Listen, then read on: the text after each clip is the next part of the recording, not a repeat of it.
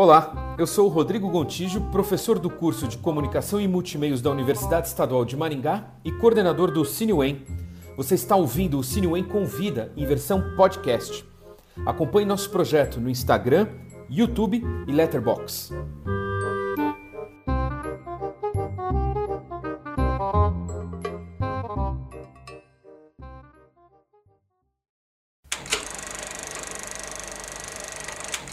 Olá pessoal, tudo bem? Espero que todos, todas, todos estejam bem. Começa aqui o segundo programa da segunda temporada de lives do CineWen.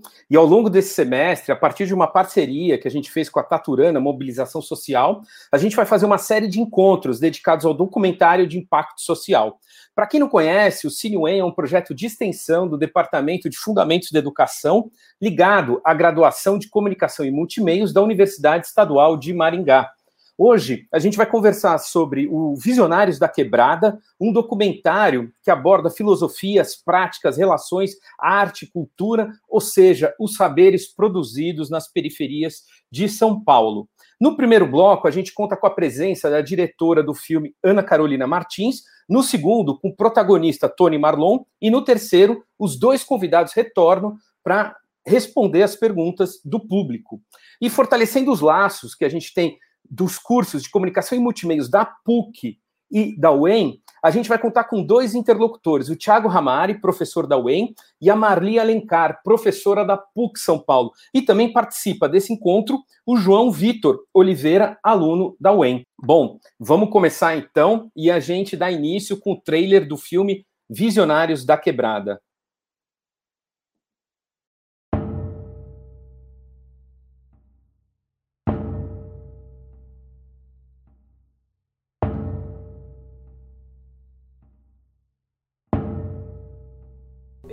Acredito que o que, eu, o que nós temos aqui precisa chegar lá.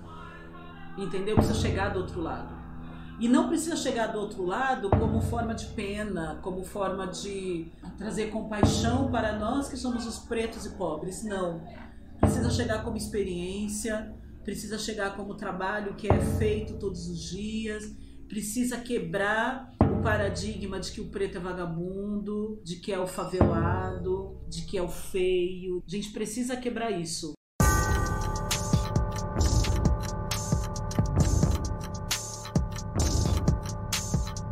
O nosso mundo tem mudanças urgentes demais para que mudar o mundo seja um privilégio de poucos, assim, né? Não dá para ser um privilégio de meia dúzia de pessoas que se contam como mudadores de mundo.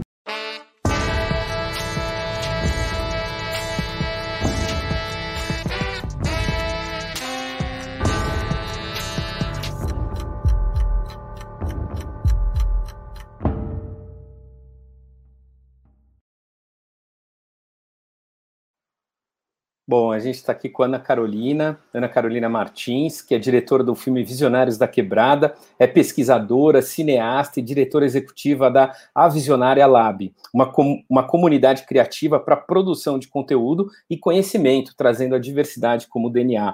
Ela é formada em marketing com especialização em inovação social, autodidata, estuda e pesquisa temas como cinema, afrocentricidade e descolonização midiática. Tudo bom, Ana? Seja bem-vinda. Obrigada, Rodrigo. Um prazer enorme estar com vocês aqui nessa noite. Um prazer ainda maior poder falar do Visionários da Quebrada, que é um projeto que para mim é muito importante, né? Eu acho que conta muito sobre a minha própria história, então vai ser um prazer compartilhar com vocês nessa noite. Muito legal. E para participar da conversa, a gente convida também a Marli Alencar, que é professora da PUC São Paulo. Ela é mestre e doutora em semiótica e antropologia, sócia da Nau Interativa Design e Inovação, preocupada com a artificialização do planeta e suas consequências, pesquisa imagem e formas outras de educar. Tudo bom, Marli? Seja bem-vinda. Tudo bem, obrigada, Rodrigo. Obrigada, Ana Carolina. E obrigada mesmo, Ana Carolina, por ter me dado a oportunidade de assistir o filme, né? Porque eu, como eu estou fora um pouco da rede, né? A gente está muito na rede, mas fora da rede ao mesmo tempo. Eu digo sempre que a rede se constrói em rede a partir de pessoas, né? Não adianta colocar na internet e dizer ok, tá lá, não tá. Então, a, o meu encontro foi mediado pelo convite do Rodrigo, né? E a partir dele, a partir de, desse encontro, eu encontrei o filme e eu posso te dizer de antemão que foi uma boa experiência. Obrigada. Obrigada. Junto com a gente participa também o Thiago Ramari, que é jornalista e professor universitário. Entre 2006 e 2018 trabalhou como repórter, editor, editor executivo em diferentes jornais paranaenses. Hoje ele leciona no curso de comunicação e multimeios da Universidade Estadual de Maringá. Em 2020 lançou o livro Funny Games, é, Michel Haneck contra cinema, resultado da pesquisa realizada durante o mestrado em comunicação na Universidade Estadual de Londrina. Tudo bem, Tiago? Bem-vindo. Olá, boa noite. É, é, um prazer estar aqui, né? Minha primeira vez aqui no Sinuem, então já agradeço de antemão ao professor Rodrigo pelo convite e está sendo um prazer, né? Estar aqui junto com a professora Marli e também já quero parabenizar a Ana Carolina pelo filme, que é muito potente e assistindo ao filme, logo depois que eu terminei de assisti-lo, eu pensei, uau, sabe? Assim, a importância. E a gente vê, eu como comunicólogo, professor de comunicação, eu vejo o filme e ali está toda a potência da comunicação e a importância dela é descentralizada, né? Então foi um prazer assistir ao filme e estar tá aqui agora para poder debater sobre ele. E nesse bloco também a gente convida o João Vitor Oliveira, que é aluno do curso de Comunicação e Multimeios da UEM e participante do grupo de estudos de cinema organizado pelo Cine UEM. Tudo bom, João? Bem-vindo. Boa noite, prof. Boa noite, Ana. Boa noite, gente. É um prazer estar aqui, podendo falar, tão bem acompanhado, né? Podendo falar sobre arte, sobre cinema, sobre documentário.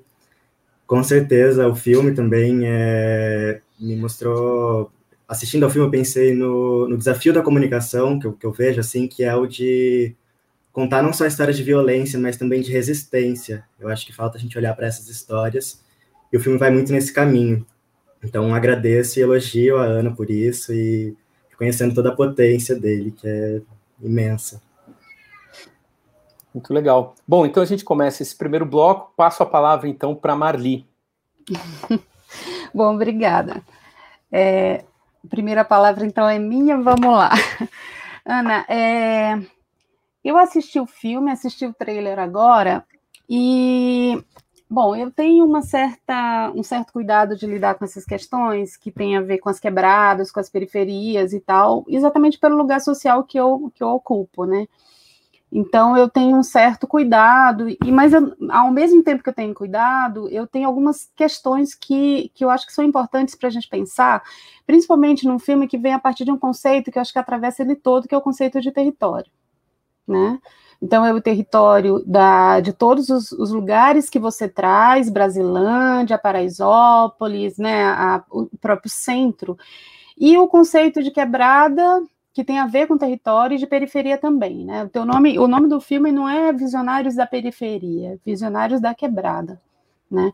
Então, quebrada é, é algo que ultrapassa a, o, o, estigma que tem em torno do periférico, eu acho. Então, eu, eu quero primeiro te dizer isso. Ah, vendo o trailer agora, eu vejo uma fala que é uma fala que me deixa atenta quando é dito assim: a gente precisa chegar lá, né? Então a gente precisa sa sair daqui para ir para lá. Esse lá, que, que lá é esse, né? O, porque é, é, eu tenho impressão que também tem um. A gente precisa que as pessoas venham para cá, né? É, eu tenho acompanhado muito a luta do, do, da, da, galera lá de Paraisópolis em relação à questão da pandemia e tudo mais. Eu sei que lá tem um centro de cultura, que lá tem exposições e tal.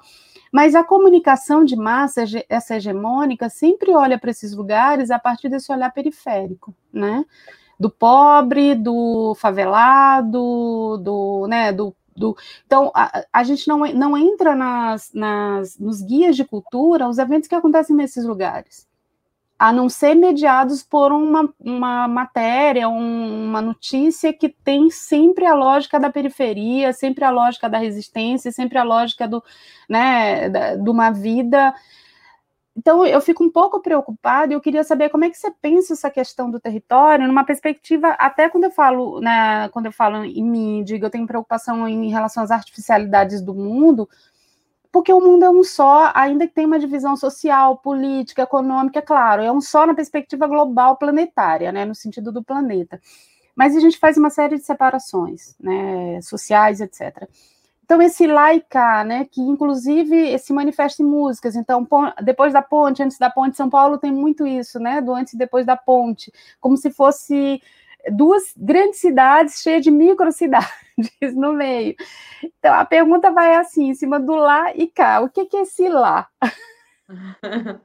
Adorei, Marli. Eu acho que essa é uma ótima pauta para a gente começar falando do filme. E de fato, eu acho que ele é um filme marcado sim pelo território, né? E pela essa observação. Eu acho que muito mais do que um lugar ali é, de uma demarcação né, desse território ou de uma disputa por esse território, eu acho que tinha um lugar de uma experimentação do território a partir de um lugar que é, para contar o filme, eu sempre preciso usar a minha história como apoio, né?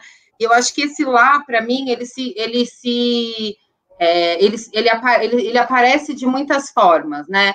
Então, tem esse lá, que é essa travessia daquilo que você precisa buscar, que não tem no seu território, e aí a gente está uhum. falando de emprego, de oportunidades, né, de necessidades básicas que esse território não te dá, é, apesar dele te dar milhares de outras riquezas, mas que você já não consegue, enquanto é, indivíduo reconhecer como potência. Então, obviamente, você, a partir do momento que o mundo conta a história dessa maneira, em que esse lugar que você vive é um lugar perigoso, ele é um lugar é, desvalorizado, ele é um lugar violento, né? Então, ele é um lugar que você não quer estar. E esse lugar, e eu acho que essa, esse é o primeiro impulso que nós vamos, vamos, vamos, vamos sendo alimentados a ter, que é o sair uhum. né, do, da, da, periferia para atravessar essa ponte para chegar lá. E chegar lá diz respeito a um lugar social, diz respeito a esse acesso a oportunidades e diz respeito também a essa experiência de poder experimentar a cidade, porque nem é tudo só um polo positivo ou negativo, uhum.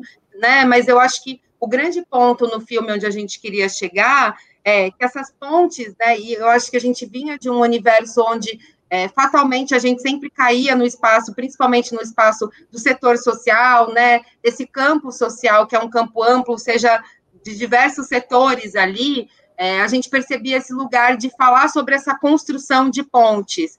Isso era, para mim, não fazia sentido, porque a gente estava ali falando, bom, as pontes estão construídas, por que, que os meus amigos não vêm me visitar no meu uhum. território? E por que que para eu viver, para eu produzir, para eu crescer, eu preciso estar nesse outro território que é um território uhum. também desconhecido, um território onde não se fala a minha língua, onde eu não sou bem vista, onde eu não sou querida, né? Então uhum. eu também tenho um lugar de estar lá, não é confortável, né? Então a gente, eu, eu, eu sou uma pessoa que eu sou uma atravessadora de pontes e que obviamente por coincidência é, empreendedor significa atravessador de pontes, né? Uhum. Indo na raiz da palavra. E eu acho que isso diz a respeito de como também eu fui me, constitu me constituindo a partir dessas travessias. É, e eu acho que para nós no filme, esse chegar lá tem a ver com esse convite por atravessarmos essa ponte, né? Inclusive para poder entender como a gente chega quando a gente atravessa essa ponte. Eu acho que é permitido que a gente atravesse, é permitido que a gente vivencie outras experiências, que a gente enxergue outras possibilidades de, de território, de, de ocupação desse território. E, obviamente, todo esse território que a gente está falando, que é esse território estigmatizado, esse território que é, é de alguma forma, deslegitimado, é, e que tem toda essa nuvem que se coloca a partir da mídia dentro desse território, a gente está falando de territórios pretos, de territórios que têm uma identidade, que têm uma raiz, que têm uma cultura, que têm um modo de operar. Né? Uhum. Então, a gente está falando também de um lugar, a gente está falando de um racismo, que é esse primeiro racismo, que é o racismo ambiental, né? Que é onde eu coloco esses territórios como territórios que não são criativos, que não, não têm cultura, que não têm arte, e o filme vai falar muito sobre isso. Então, acho que essa relação do que você trouxe dessa preocupação dessa arte, dessa questão artificial, também era uma preocupação, e é uma preocupação constante nossa, de quando a gente faz o convite para o outro atravessar essa ponte.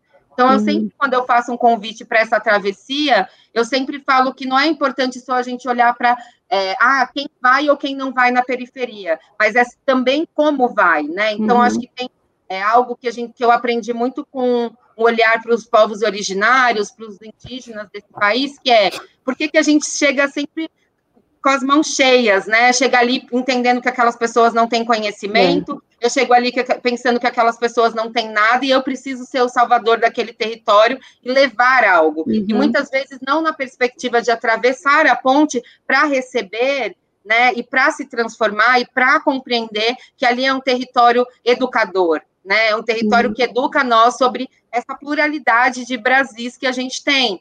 Então, acho que tinha muito a ver, sim, com esse lá e cá, e era sobre esse incômodo também que a gente estava tentando investigar, né? Ai, que bom.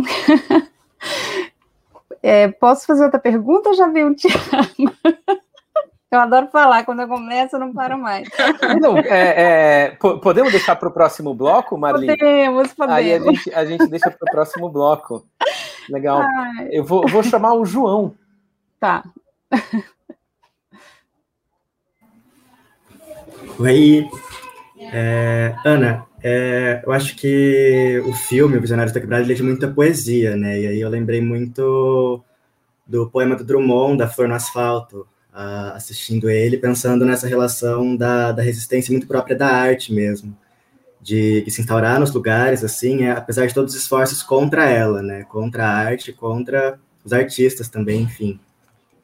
E aí, pensando no que você falou agora também, respondendo a pergunta da Marli, é, eu acho que esse nome, esse adjetivo do título, visionário, a gente pode estender além das personagens para o próprio filme.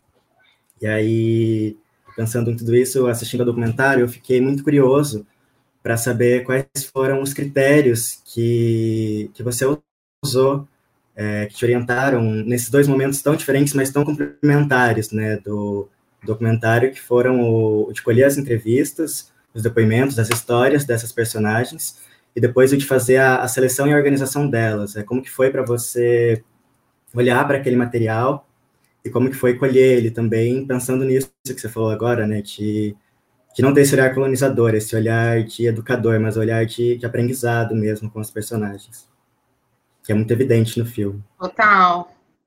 Exatamente isso, até porque no momento, eu acho que é, eu tinha muito pouco conhecimento, de fato, sobre tudo aquilo. Acho que eu tinha muito mais perguntas, inquietações, e era uma jovem, inclusive, em busca de uma formação de identidade. Né? Então, ter a oportunidade de poder me organizar com um grupo de pessoas que acreditaram numa ideia e coletivamente em busca né, de um projeto, mesmo que fosse um projeto pequeno e que na época para a gente seriam alguns vídeos que a gente ia soltar na internet, e aí, de repente, a pesquisa ficou muito rica, e a gente falou, não dá, a gente tem um filme. E aí, acreditar que você tem um filme, né? Porque a gente está falando de um cinema comunitário, um cinema principalmente idealizado por mulheres negras, né? E isso tem um lugar social também, e tem um lugar do qual o nosso corpo não, não, não entende muitos, muitos movimentos, né? Você olha e fala, nossa, isso é muito grande, isso é maior, então a gente foi muito nesse campo do aprendizado. Eu acho que isso para mim acho que foi o, o principal. E, e, o filme ele é o, o, que a gente compartilha com as pessoas daquilo que a gente aprendeu. E eu acho que nesse sentido essa esse olhar de seleção, né, de curadoria, de quem são essas pessoas que vão me ajudar a contar essa história, eu acho que é muito curioso porque eu acho que ele parte de um lugar que é a escuta né? E isso, óbvio, hoje elaborando do que a gente fez. Naquele momento era só o que, que a gente vai fazer, e a gente foi seguindo um pouco também um caminho intuitivo, né? Que é esse caminho também que é muito negado dentro dos processos criativos, como se a gente conseguisse deixar de ser a gente quando a gente está fazendo uma pesquisa, por exemplo, ou quando a gente está fazendo um estudo ou uma análise. Não, você está ali presente, as suas experiências e a sua capacidade de analisar o mundo está relacionada com, a, com, as suas vivências, né? Para que, porque não existe só um objeto de estudo e um olhar de que ah, o Tony é um especialista em um determinado assunto. Não, tem uma relação de uma sede né? E eu acho que principalmente por a gente ter feito essa escuta, que foi a primeira escuta coletiva, de dizer, você conhece alguém muito foda na sua quebrada, que, que é alguém que você acha que precisa, que, que o mundo precisa conhecer, indica aí pra gente.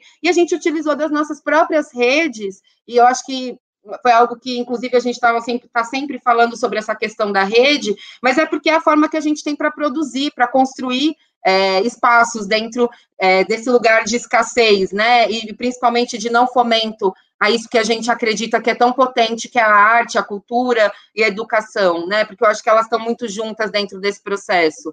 Então, para a gente, eu acho que foi muito esse lugar da escuta. O primeiro momento foi: eu preciso ouvir, preciso entender o que as pessoas estão dizendo a esse respeito, porque naquele momento o que eu só tinha era uma dor né, um incômodo muito grande e eu precisava resolver aquilo para mim, inclusive como profissional, para eu conseguir avançar. Né? Então, pensar novos planejamentos, entender o que, que eu queria fazer, entender o que, que era isso que parecia que estava chegando, que era esse lugar de você é negra, e aí?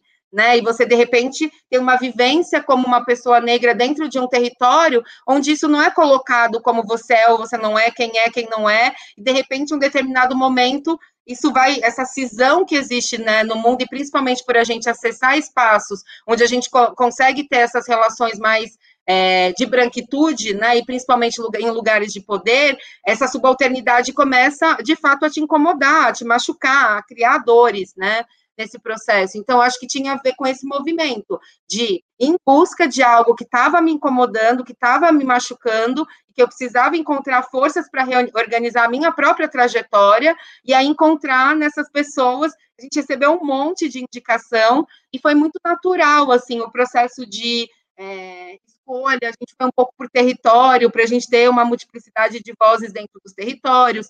Então, sempre, todos os cortes foram sempre a respeito é, de pluralidade, né? Então, assim, putz, a gente precisa ter homens e mulheres, a gente precisa ter outros corpos, a gente precisa pensar é, em outros territórios que a gente não conhece também, que é importante que, independente da minha rede alcançar ou não, que eu tenha um esforço, de fato, de construir essa pluralidade, né? Então, acho que tinha um pouco esse compromisso, assim.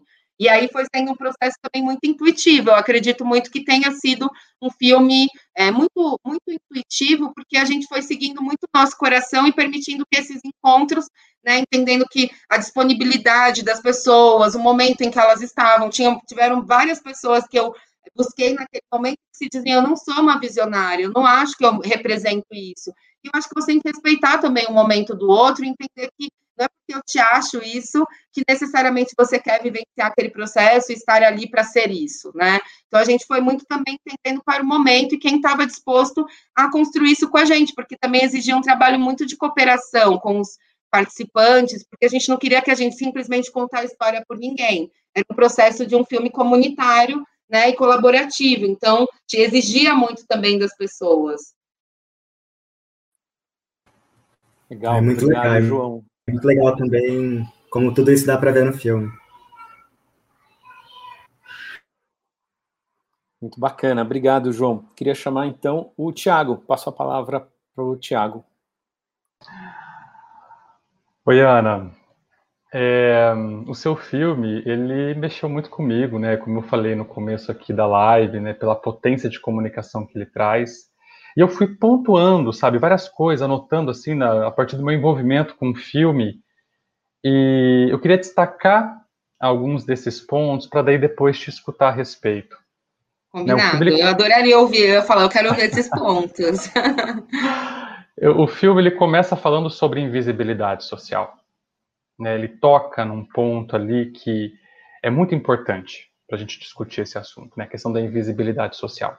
E depois tem uma narração que eu acredito até que seja sua, seja você quem faz. Eu até transcrevi esse trecho porque eu queria ler aqui pela força né, desse trecho que diz o seguinte, abre aspas. Todo mundo tem uma vida para contar. E aqui começa essa trajetória. De um corpo sem forma, moldado por vozes sem rosto. Olho para dentro, tentando encontrar vestígios que me deem contorno, que me deem conforto, Tateando no escuro, encontro mãos que se erguem. E depois disso, ainda conhecendo os protagonistas do filme, né, é, eu me deparei com algumas falas assim que são muito tocantes, como da Rose, a conselheira, que relata um momento ali que uh, um jovem né, viu ela falando e ele chegou para a mãe e disse: Mãe, você viu? Ela é negra. E a Rosa estimulou ele, falando: Olha, eu quero que você fale isso, né? que você perceba e leve isso para dentro de casa. E o Rodrigo também, que é outro protagonista, ele conta ali, ele revela no meio do filme que por muito tempo ele achou que o grande problema da vida dele era ter vindo da periferia, ou ser da periferia. Né? Era o fato de a mãe dele ser negra, mas depois que ele percebeu que não, ele se apaixonou por tudo isso. Então, o filme, ele é muito delicado, né, é, e toca de uma forma muito incisiva nesses pontos, a partir desses protagonistas tão incríveis. Né, ele foi feito lá em 2018, de lá para cá, ele foi exibido em diferentes lugares, e ele se põe né, como uma resistência a esse discurso elitista que condena as periferias à invisibilidade. Que eu queria escutar de você vai é, mais para um atravessamento de afetos. Né? Eu queria hum, que você comentasse sobre a repercussão desse filme nas periferias entre as pessoas, populações das periferias que assistiram esse filme. E o impacto disso, o que você pôde perceber, porque eu imagino, né, que muitas pessoas talvez sejam como o Rodrigo, que se apaixonaram a partir de então. Até então atravessadas por um discurso que as invisibilizava e que elas considerassem talvez natural, a partir do filme talvez essa pulsão, essa narrativa em abundância, como você falou, inspirou essas pessoas. Então, eu queria te escutar um pouquinho a respeito disso, da repercussão do filme na própria periferia, no K. Uhum. Que legal, muito obrigada. Eu achei super legal te ouvir. É... E eu acho que a, o trecho que você traz realmente ele é muito simbólico, assim.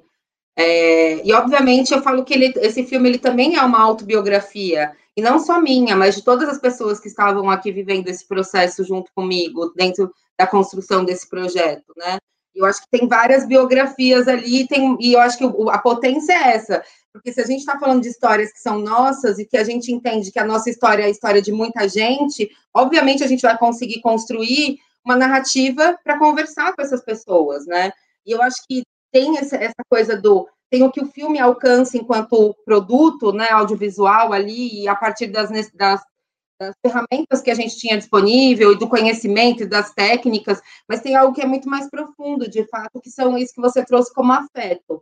Eu acho que isso é uma palavra fundamental para falar do filme, porque de fato é, tem a ver, inclusive, com o meu encontro e, e, de outras pessoas do grupo e do nosso coletivo se encontrar e estudar e discutir diversas coisas que, para a gente conseguir chegar nessa elaboração, a gente foi pesquisando e a gente foi estudando e a gente vinha fazendo já trabalhos voltados para questões do corpo, entender como a gente poderia trazer é, isso que a gente sentia, o que a gente vivia, como a gente investigava a experiência, como a gente fazia uma pesquisa sobre nós mesmas, né? E eu acho que isso era muito legal. E eu acho que olhar para essa palavra mãos que se erguem, isso para mim é o, é o, símbolo máximo do que foi esse projeto.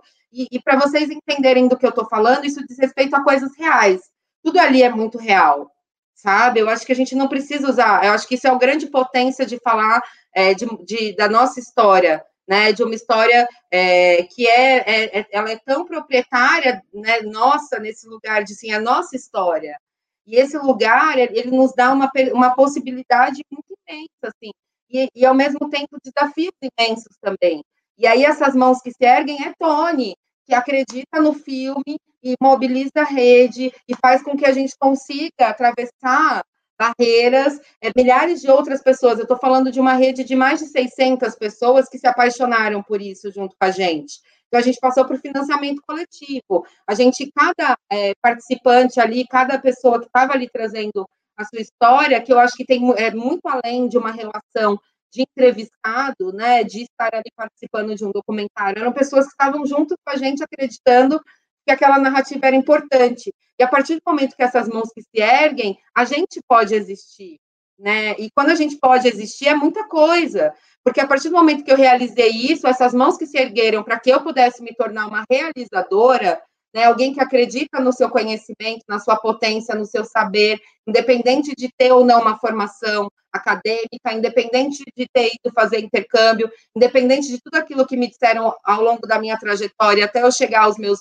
28 anos que me faltava, eu encontro pessoas que, que, que erguem uma mão para dizer que não te falta nada.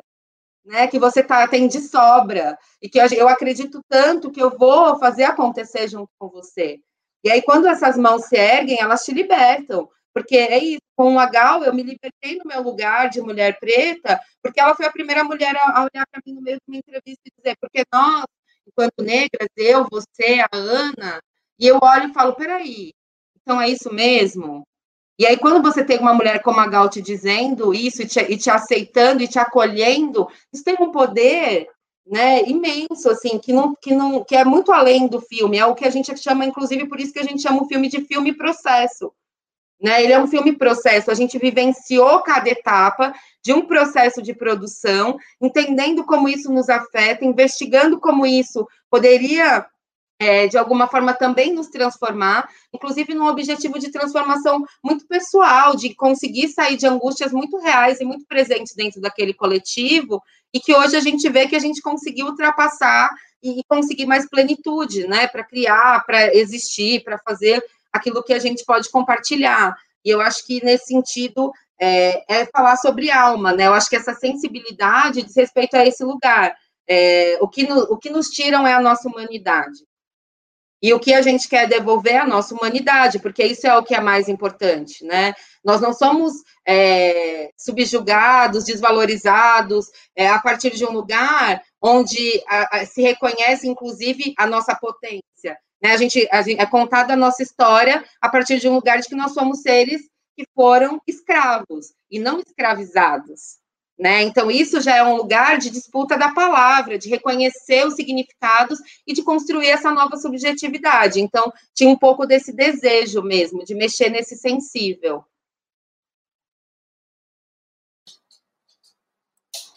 Muito legal. Obrigado, Tiago. A gente encerra aqui, então, o primeiro bloco. E no segundo bloco, obrigado, Ana, pela participação no primeiro bloco. A Ana vai voltar com a gente no terceiro bloco. E no segundo bloco, agora, a gente vai receber o protagonista Tony Marlon e vamos assistir então um trechinho do filme Visionários da Quebrada, do qual ele participa. Quando a gente nasce, a gente sempre faz uma promessa para o mundo. O nosso nascimento é uma promessa para o mundo. Qual é a promessa que eu vim cumprir aqui? Eu quero trabalhar para que nenhum ser entregue a sua autonomia na mão de outro ser. Nasci no interior de Minas, um povoado que as pessoas nem sabem que existe, vindo de um monte de pessoas que o restante do país nem sabe que existe, num lugar que o governo finge que não existe, é impossível que com essa trajetória de vida eu não quisesse que outras pessoas existissem. Impossível. Então, fico pensando assim, quando a vida parar de terminar de passar por mim, né? É, eu quero ter sido útil para ela. é isso. Eu acho que eu quero ter sido útil para ela.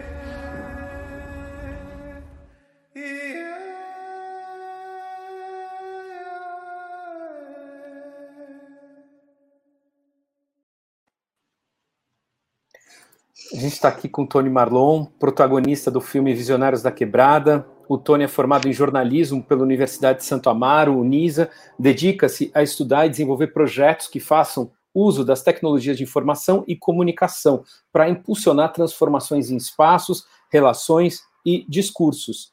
Compõe a rede Jornalistas das Periferias e é colunista do UOL. Tudo bom, Tony? Bem-vindo. Obrigado por aceitar esse convite. Obrigado, Rodrigo, pelo convite. Será um prazer a gente poder bater papo. Já aprendi bastante, né, na primeira rodada de conversa. Espero que a gente consiga continuar esse papo bonito. Obrigado. Legal. Bom, e para a gente continuar esse papo, eu chamo então a Marli. Ai, oi, Tony. Oi, então Marli. vamos lá. Bom, é, eu lembro no filme é, uma coisa que eu acho muito importante para quem trabalha principalmente com educação e que é a ideia do protagonismo não do sujeito em si. Eu acho que você falou isso, né? Que não sou eu, a figura, mas é, é, o que a gente produz, né? O que a gente faz. E aí se reproduz nessa fala do trailer agora, desse trechinho, né? É, o fazer alguma coisa pela vida que me atravessa, né? E não o contrário.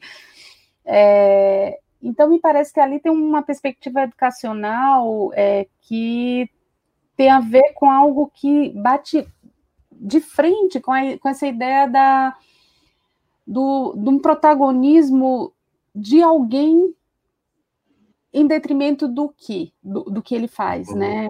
Eu queria que você falasse um pouquinho mais sobre isso, porque isso é uma coisa muito comum nas academias, né? O professor, o catedrático, não sei quem, aquela pessoa personifica, né? O filósofo fulano de tal e tal. E isso gera um, um ruído de comunicação, uma espécie de um, um endeusamento daquele que faz, né?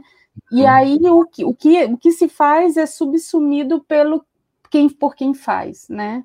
Uhum. Eu queria que você falasse um pouquinho mais disso, porque eu achei muito interessante é, essa postura, né? Que é uma postura do, do tipo, se eu não estiver aqui, mas as coisas continuam acontecendo. Que vai também no campo daquela autonomia, que não é uma autonomia da independência e da separação, mas é da autonomia da colaboração, né? Eu, eu entendo um pouco assim o processo educacional, né? Eu quero que você seja autônomo para saber colaborar, porque a gente está numa rede. Então, uhum. é, é, aí você trouxe esse elemento para o filme, né? Eu queria que você falasse um pouco mais sobre isso, sobre o teu trabalho, e por que que você construiu esse você encontrou em tudo que você faz esse momento para falar no filme, sabe? Eu tenho tanta coisa para falar, mas eu quero falar sobre isso, sei lá. Sabe? E aí tem a ver com essa coisa do corpo também, né? Dessa presença Sim. física e tal, que a gente tinha falado antes. Pronto, Marli, obrigado por essa primeira pergunta, é muito legal. Bom, eu, você falou uma coisa para mim que já é definidor, né? O mundo acontece onde a gente não está. Onde a gente não está, o mundo continua acontecendo. Uhum. O que acontece é que a gente colocando a nossa vida, a nossa existência, o nosso corpo naquele espaço, ele interfere naquela dinâmica. Mas a, a brincadeira é que todos e todos, é, todos e todas que estão naquele lugar também interferem. Uhum. Não sou uhum. só eu é todo mundo que está ali. Então eu brinco muito, apaixonado por educação que sou, que antes de qualquer coisa é preciso ter pessoas ali interessadas e dispostas a querer a abrir essa jornada comigo, continuar caminhando comigo, para a gente poder trocar conhecimento. Não é só eu chegar no horário, precisa ter gente uhum. querendo, querendo essa troca, porque senão não, não vai rolar, né? Uhum. Então, isso que você trouxe para mim é muito importante, porque a gente consegue colocar todo mundo no mesmo lugar ali dentro daquela história. Eu gosto muito da figura da roda, porque na figura da roda não existe um protagonismo. O protagonismo é do meio, e o meio é de todo mundo. É, né? é, é quando todo mundo arrasta a cadeira e vai para o centro. A gente brinca muito, Ana e eu, que é, a, a, liderança ela é circunstancial, né? E ela é circunstancial, porque eu, por exemplo, tenho talvez uma habilidade para escrever projeto, para construir um discurso, para poder mobilizar pessoas, mentes, corações, etc. E tal, mas eu não tenho, por exemplo, para poder organizar a produção de alguma coisa. E quem faz isso não é menos que eu. Quem faz, uhum. quem faz isso complementa a minha existência, porque a gente existe junto. E isso eu acho que tem muito a ver com o que eu falei ali no trailer, que é o trabalho do meu pai, o trabalho da minha mãe, o trabalho da minha família, o trabalho das famílias das pessoas que foram retratadas nesse filme, que sempre estiveram numa condição de que parece que ao fazer o que elas fazem, é, as coisas acontecem magicamente. Eu vou dar um exemplo. No dia 25 de dezembro, eu escrevi uma coluna desejando Feliz Natal a todos e todas que limparam os banheiros, limparam o uhum. elevador, fizeram o elevador, elevador funcionar, entregaram uma comida, porque nessa pandemia a gente descobriu que o elevador não se limpa sozinho, que a água não chega sozinha e que existe gente por trás da ação. Então, eu acho que o meu discurso tem a ver com isso, tem a ver com, como eu brinquei ali no trailer, mas é uma brincadeira de verdade, que, é, que Santo Antônio da Intinga, que é o lugar, o povoado onde eu nasci, com seus incríveis 231 habitantes, existe. Ele uhum. existe. E agora, no começo, na apresentação da minha bio ali, é, começa com formada em jornalismo na Unisa. Isso é muito simbólico. Eu quero dizer que eu vim de lá, eu quero contar que esse lugar existe, eu quero contar uhum. que ele uhum. me deu tudo que eu precisava para chegar até aqui. Uhum. Então, eu acho que é, é, nesse sentido, assim, me, é, me pega bastante que a gente consiga pensar que essa liderança, essa ideia de liderança não é a ideia de liderança que é vendido sistematicamente uhum. em todos os espaços, né? Não existe só um jeito de ser líder. Ser líder é a pessoa que mobiliza a conversa, a atenção e o discurso, mas é também a pessoa que organiza, que está no bastidor, que talvez não apareça tanto, né? Uhum. Para essa live acontecer, um monte de gente se mobilizou, são tão importantes quanto a, quanto a gente, nós que estamos aqui falando, né? Então, eu acho que a edição do meu discurso, já que toda fala é uma curadoria, né? A edição discurso é, é para honrar é, essas pessoas. E para dizer que por trás dessa minha fala, é, e aí eu, eu, acho que um bom exemplo disso, Marli, é quando Ana me mandou uma mensagem lá atrás dizendo assim: queremos fazer um filme, queremos é, que você dê uma entrevista. Eu não sei se ela lembra, mas a primeira coisa que eu perguntei é: mas esse filme vai contar o quê? Ele vai contar sobre a minha vida? Ele vai contar sobre o quê? Ela falou: não, a gente quer descobrir o que é que está por trás, qual é a filosofia das periferias, de quem realiza. Falei: pronto, isso me interessa. Uhum. A minha vida isolada uhum. não, não, tem nenhuma, nenhum grande interesse, porque, primeiro, porque ela pertence a mim, como projeto pessoal, né? A minha, uhum. meu, meu pai, a minha mãe, essa essa coisa da privacidade. Mas quando a Ana diz que está querendo muito descobrir qual é a filosofia, eu falei, pronto.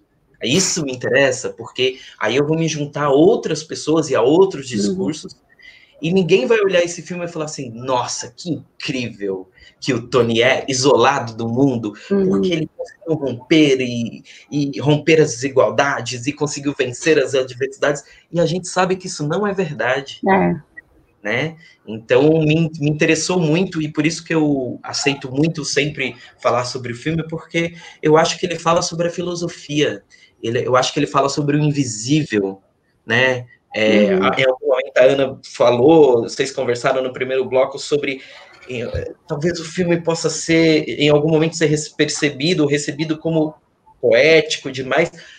É, é poético demais, porque é maravilhosa a poesia, que é algo uhum. mais incrível porque em duas linhas, três linhas, o poeta sintetizar uma coisa que a gente demora uma vida elaborando na terapia, uma poesia incrível. E ela não diz nada sobre alienação, alienação. Ela não diz nada sobre a gente estar apartada no mundo. Ela diz sobre a gente estar sensível uhum. ao mundo, atenta ao mundo. E nesse sentido, o Visionário da Quebrado é absolutamente é.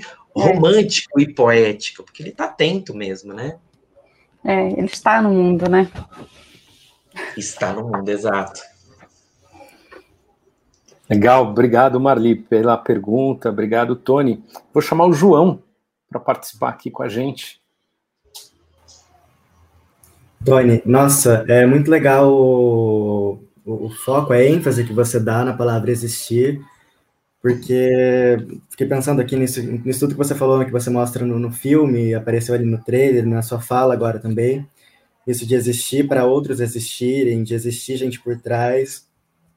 Eu acho que isso tudo nos leva a pensar nessas existências plurais, não só, mas também coletivas, né, de existir coletivamente e, e possibilitar essas existências no coletivo. E aí, pensando nisso, de subverter essa relação de sujeito-objeto para uma relação de sujeito-sujeito e no seu trabalho dentro e fora do filme também, nesse conceito que você falou, que a Ana trouxe para você, de filosofia da periferia, que, nossa, fiquei pensando muito aqui sobre isso, é... mas aí você sendo personagem do filme e sendo jornalista também, é, como você vê essa relação entre o trabalho de vocês no Visionários da Quebrada e o jornalismo? Como que, a partir disso, assim, como que você pensa um jornalismo da quebrada? Obrigado, João. Obrigado pela pergunta. Pois é, né? Inventei esse negócio aí de ser comunicador desde sempre, desde criança, né? Era apaixonado por jornalismo. O negócio eu queria, no fundo, no fundo, era só trabalhar numa rádio de meia-noite às três da manhã, fazendo um programa, tocando umas músicas da hora. Mas aí a vida vai construindo outros caminhos também pra gente, né? Pois é, eu acho que o filme ele traz pra gente. É, pistas. Você fez uma pergunta muito que mexeu bastante comigo, né? Também sempre, assim que é, é o, o Visionários da Quebrada ele é um produto audiovisual, né? É, sim, mas eu acho que ele é também um manifesto e ele é também é, um plano, porque está no filme Visionários da Quebrada para mim não só um manifesto pelo direito de todos e todas nós existirmos plurais, diversos e a partir de lugares diferentes, mas está ali para mim pistas de qual é o projeto de país que eu desejo para a gente, para esse futuro. Porque tem vários ali, a gente fala sobre diversos temas, diversos assuntos, de diversas maneiras diferentes. Então, tem ali para mim pistas de um, de um projeto de futuro, já que vive dizendo que a gente é o país do futuro, esse futuro nunca chega. Pronto, tá ali. Eu acho que tem muito, muitos elementos ali, muitas reflexões ali se desdobrariam muito facilmente num plano de governo, digamos assim, né? Porque são essas existências que estão testando pistas, testando pistas do que funciona do que não funciona, essas que estão contadas no filme, e outras dezenas e centenas que existem por aí, em todas as periferias e favelas do Brasil inteiro, né? Então tem ali muita coisa sendo testada, muita coisa sendo pensada, elaborada, gestada, e acho que valeria muito a pena cada vez mais a gente olhar como um produto, porque ele é lindo, maravilhoso como um produto mesmo, mas ele é também um manifesto, ele é também ali é, uma espécie de um plano para o futuro, né? E sobre a comunicação que você me perguntou, eu acho que tem ali, ah, João, uma comunicação é, afirmativa, né? Uma comunicação, é, uma investigação apreciativa, como existe uma metodologia chamada investigação apreciativa. O que é a investigação apreciativa? A gente não vai negar as dores, a gente não vai negar as existências, a gente não vai negar em São Paulo as tretas todas que existem neste espaço, nesse território, nessas relações, mas a gente vai afirmar a vida mas a gente vai afirmar o que dá potência, o que dá movimento positivo para a gente, né? Com isso, de novo, quando viram para a gente como comunicadores e comunicadoras periféricos de favelas, dizem assim, nossa, mas às vezes vocês é, relevam determinadas coisas em detrimento de outras. É, né? A, a, a, vida, quando a gente passa, quando a gente escolhe escrever uma matéria com essa palavra ou com a outra, a gente já está editando a partir dos nossos princípios. A questão é que, historicamente, não fomos nós que editamos. E agora a gente está podendo editar. Então, se a gente pudesse editar as coisas junto, com o mesmo nível de poder, né? Desde 1500, talvez a história do Brasil fosse outra, né? Então, quando a gente escolhe essa palavra e não outra, a gente está afirmando quem a gente é, a nossa subjetividade, os nossos valores, etc. e tal. Exemplo disso, João, nos projetos dos quais eu fiz, fiz parte e no Visionário, que é, que, de novo, é uma coisa que me inspira profundamente, você não vai ver, você e nenhuma de nós vai ver ali é, as pessoas de periferias e favelas num lugar de ausência. Porque isso está sendo contado sistematicamente na maioria do tempo nas partes da tarde, em um monte de jornais por aí. E eu quero afirmar a potência. Eu quero afirmar o que dá movimento. Eu quero dizer que no Campo Limpo, periferia da Zona Super da cidade de São Paulo, de domingo a domingo, ao contrário do que se imagina, tem atividade cultural. De domingo a domingo. Se você quiser sair todos os dias à noite, ir para uma clube do livro, sarau, encontro, slam, tem tudo né? No entanto, aquilo não é lido como leitura, é como cultura. Quem disse, né? Quem disse que aquilo não é cultura? Então, acho que tem pistas ali no visionário dessa investigação apreciativa, que é uma coisa que historicamente nós sempre tivemos ali, que é um olhar mais cuidadoso, generoso, responsável. E eu fecho com isso. Vira e mexe, quando eu era mais criança, é, vira e mexe, é, quando um jornalista ia me entrevistar, lá no passado, ele dizia várias coisas e eu o questionava dizendo assim, ele falava, ah, você pode falar um pouco sobre tal situação aqui? Eu digo, olha, sobre isso eu não quero falar não, primeiro porque isso não define onde eu moro. Segundo que isso não define quem eu sou. E terceiro que você vai embora e quem fica aqui sou eu. Essa é a grande diferença da história. Eu não sou aqui um personagem, eu sou um morador. E o morador não vai embora de uma hora para outra. O que será contado lá reverbera no meu, no meu corpo amanhã às 8 da manhã, quando eu for comprar pão. Então, precisamos ser responsáveis com o que a gente vai contar. Precisamos ser cuidadosos com o que a gente vai contar. Porque essa pessoa passa.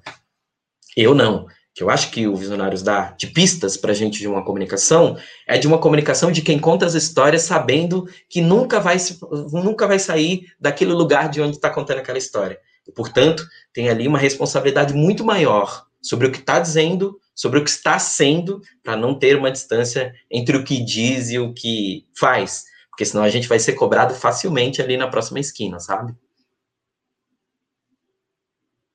Legal, João. Obrigado pela pergunta. Vou chamar então o Tiago. Passo a palavra para o Tiago Ramari. Oi, Tony. Boa noite. Oi, Tiago. é, a pergunta que eu tenho para você, que eu pensei aqui, que foi um detalhe que você comentou também no filme e que tem a ver um pouco com o que você acabou de dizer, é, me voltando um tanto para a Escola de Notícias, né, que surgiu ali como um coletivo em 2011, foi fundado em 2014. A gente tem aí, né, então, 10 anos desde o início dos trabalhos, é, pensando uh, a comunicação de uma forma muito mais ampla, né, não pensando a comunicação só, só como técnica, só como profissão, indo muito além, né, é, também atravessada por afetos, pela relação de comunidade, de proximidade das pessoas, de comunhão e tudo mais. E tem um momento ali no filme que você comenta, naquele momento, que você já visualizava a possibilidade dos meios de produção, de uhum. se ter uma publicação ali, né, no qual o que fosse noticiado é, teria os códigos ali, né, que fazem parte daquele grupo. E como eu sei que a gente tem estudantes de comunicação aqui no público, né, que estão assistindo e que estão aprendendo muito sobre isso, eu gostaria que você falasse sobre essa questão de ter à disposição os meios de produção. E com isso, evitar que se sejam, as pessoas sejam apenas ditas por outros, mas passem a, a se dizer, dizer sobre si mesmas, né, para a comunidade e também para fora dali. Então essa importância de ter acesso aos meios de comunicação e como a comunicação ela pode criar esse espaço de transformações pessoais, que também é um outro detalhe que você comenta ali, tão importante no filme. Por favor. Pronto. Obrigado, Thiago. Obrigado pela pergunta. Para vocês, é, professores e professoras, meu profundo respeito e agradecimento. Não existe projeto de futuro sem professores e professoras comprometidos. Então, só render essa homenagem, a gente às vezes se esquece disso, ainda mais nesse momento, né? Mas que eu imagino que seja ser desafiador, né? Pensar uma educação que, em que a gente não pode tocar as pessoas, que a gente pode encostar nas pessoas. Então, quero também render as minhas homenagens a vocês aqui. É, bom, sobre o que você perguntou, primeiro, a escola, quando a gente gravou, eu estava no meu, ainda estava na escola de notícias, então quero deixar aqui o convite para que as pessoas possam conhecer a escola de notícias, hoje tocada pelo Léo e pela Camila. É, a escola de notícias é um sonho coletivo da escola em que a gente gostaria de ter estudado. Foi assim que a gente começou esse é, esse convite. Todos, assim, é, todos e todas nós fomos para a faculdade para os cursos de comunicação, Thiago, e a gente teve experiências que foram, sim, muito legais e algumas experiências que foram muito dolorosas para a gente. Por exemplo, quando alguém vindo das, das periferias e favelas, ao adentrar num ambiente acadêmico, não consegue compreender, este é o meu caso e de vários e várias de nós naquele momento, é, não consegue entender quais são os códigos que estão colocados ali, e eu brinco sempre sobre Durkheim, Escola de Frankfurt, etc e tal, eu não entendia nada porque eu não tive base desse, desse, de tudo isso. Eu não, não tinha ouvido falar sobre isso. Até então eu tinha ouvido falar uma ou outra coisa que era o que dava, o que a escola, naquele meu tempo, deu conta de entregar para gente e não por responsabilidade dos professores ou da escola, mas porque, infelizmente, a gente não pensa a educação como projeto de futuro, a gente pensa como gasto e não como investimento, né? Então, eu cheguei ali sem saber várias coisas e eu descobri que vários e vários de nós também, então a gente não sabia alguns códigos daquele espaço, né? O que que a gente construiu? A gente é, pegou um monte das grades de cursos de comunicação pegamos a antroposofia, que é uma paixão, uma paixão de vida mesmo, que é quem eu sou neste mundo, o que eu vim fazer neste mundo, qual é o meu papel, papel da minha existência aqui. A gente misturou tudo isso com as sete dimensões da sustentabilidade, dito pela Marina Silva. A gente pegou isso nos elementos das lutas sociais de mobilização social. A gente pegou é, tudo, um monte. A gente fez uma. bateu tudo ali no liquidificador e criamos uma metodologia para ensinar comunicação partindo da família, da história de vida pessoal, do território, das escolas, das histórias de vida dos professores e professoras e do mundo. A gente criou uma metodologia nossa para ensinar comunicação, hoje, que Camila e Léo tocam lindamente lá na Escola de Notícias, porque a gente disse, olha, a primeira coisa quando a gente chega no curso de comunicação, dizem assim, olha, você não vai poder se envolver muito na história porque a gente é neutro. Fato, a gente não vai poder opinar, mas a gente tem uma opinião sobre aquilo e ela não se manifesta só dizendo, ela se manifesta na escolha da palavra. Quando um jornalista diz jovens carentes, tem um discurso. Isso é um discurso. Ana e eu lutamos por toda a nossa vida para que o jornalista não dissesse, não resumisse a nossa existência a jovem carente.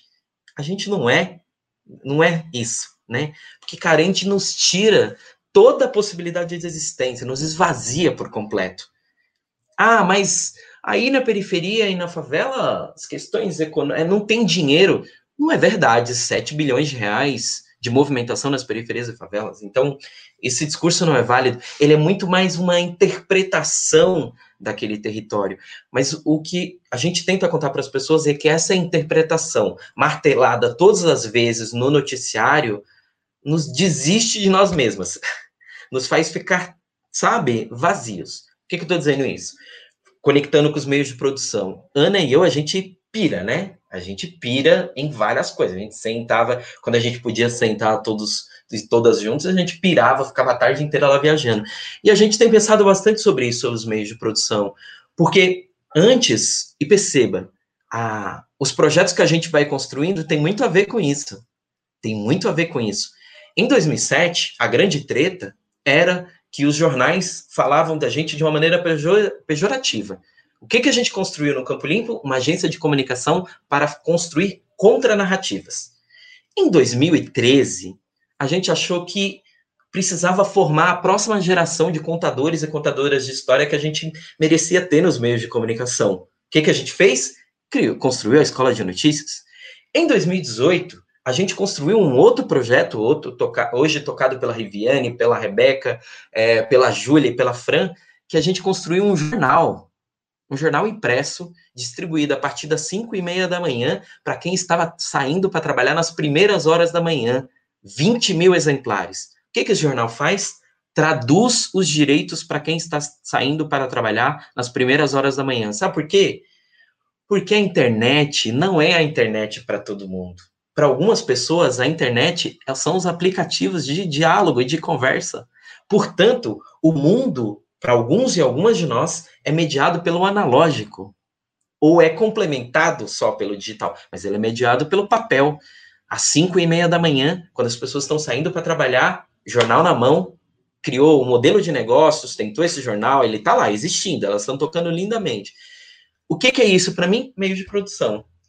Há alguns anos, há 10 anos, Thiago, não tinha a menor chance da gente poder criar um jornal impresso de oito páginas, traduzindo os direitos para quem sai tra para trabalhar nas primeiras horas da manhã. Hoje a gente consegue. Alguns anos atrás, a gente não tinha uma ferramenta incrível como o Instagram para contar a nossa história. Agora a gente tem. É só. Hoje de manhã eu estava vendo um, um mano do TikTok, que é um biólogo, ele pega conceitos da biologia, coisas super complexas como o que acontece quando você tem pressão alta e ele dramatiza isso em vídeos de dois minutos. Não é genial isso? É genial. Porque tem pessoas feito eu que não entende uma explicação de uma lauda inteira, mas entende quando faz a dramatização. Porque nós aprendemos de maneira diferente. Isso eu falo no filme também. Nós temos inteligências diferentes, né? Então é nesse sentido que eu digo, o que, que a Ana está fazendo? O que, que a equipe da Visionária Lab está fazendo? Meio de produção. Nós somos as produtoras. Nós somos, nós queremos pensar a distribuição. Nós queremos pensar como roteirizar isso, como produzir isso. Porque, ué, por que, que os outros e as outras são contadoras de história e a gente não é? A gente é também, né? O jornal Embarque no Direito é isso também. Ah, e para fechar, tem, eu ouvi uma coisa muito interessante no processo de pesquisa, porque as pessoas acham que nas periferias e favelas as coisas nascem, às vezes, as coisas nascem por absoluto. Plim, acender uma luz. Não é. A gente pesquisa muito. Eu fiquei pesquisando lá nos terminais de ônibus para descobrir quem, qual era o perfil das pessoas que saíam para trabalhar nas primeiras horas da manhã e se isso mudava até as nove. E descobri que mudava. A partir das sete da manhã vem a nossa geração indo trabalhar. Antes das sete vem a geração dos nossos pais e das nossas mães. Quem é que está falando com essas pessoas dentro das redes? Como é que o algoritmo faz com que uma informação que seja útil para ela chegue? Não chega. Não chega, o algoritmo não entrega. Então, se o algoritmo não entrega, a gente precisa driblar esse algoritmo com um jornal impresso entregue na mão por moradores e moradoras da comunidade que recebem para isso. Porque se o metro pode ter uma lógica, uma logística de distribuição, a gente também pode. Porque não são só eles que são o jornal, nós também somos o jornal, né? E por que, que eu estou dizendo isso? Porque eu acho que isso tem a ver com esses com esses meios de produção. Eu acho que neste momento nós temos várias ferramentas e possibilidades, muitos e muitas de nós, para criar os nossos meios mesmo. E, e, e para fechar, é, eu ouvi, e isso é um recadinho para todos nós e todas nós que estamos aí no chat, eu ouvi muito isso, hein? Quando eu estava pesquisando sobre o jornal, é assim, mas Tony, como assim vocês vão criar um jornal? Ninguém mais lê jornal impresso. E eu respondi para essa pessoa: defina o seu ninguém. Porque o seu ninguém é com base no seu repertório. E você não mora onde eu moro.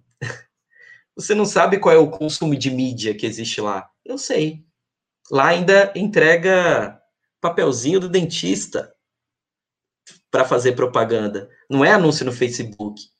Então, se vocês estão evocando aqui um amigo muito querido, se vocês estão vendo alguma coisa, vai.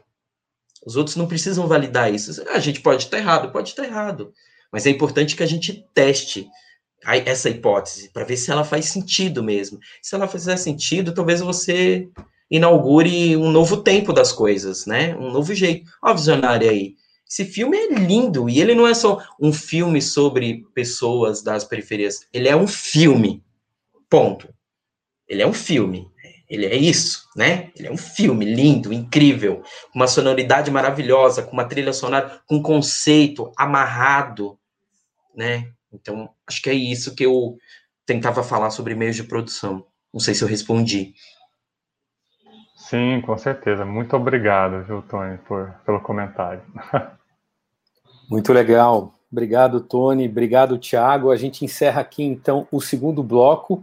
E no terceiro bloco, a Ana Carolina volta junto com o Tony para responder as perguntas do público. Então, quem estiver assistindo a gente, quiser fazer uma pergunta para o Tony, quiser fazer uma pergunta para Ana Carolina, esse é o momento. A gente vai exibir mais um fragmento do filme Visionários da Quebrada, no qual um, do, um, um dos protagonistas, o Alex Santos, que é estilista e idealizador do projeto Periferia Inventando Moda, participa. E a gente já volta. Eu não me senti representado ali muitas pessoas da periferia não se sentem representadas no São Paulo Fashion Week. Então eu senti na obrigação de fazer algo para chamar atenção. Vem sem medo, sem estresse, se eu falo me obedece. Bate o cu, vai,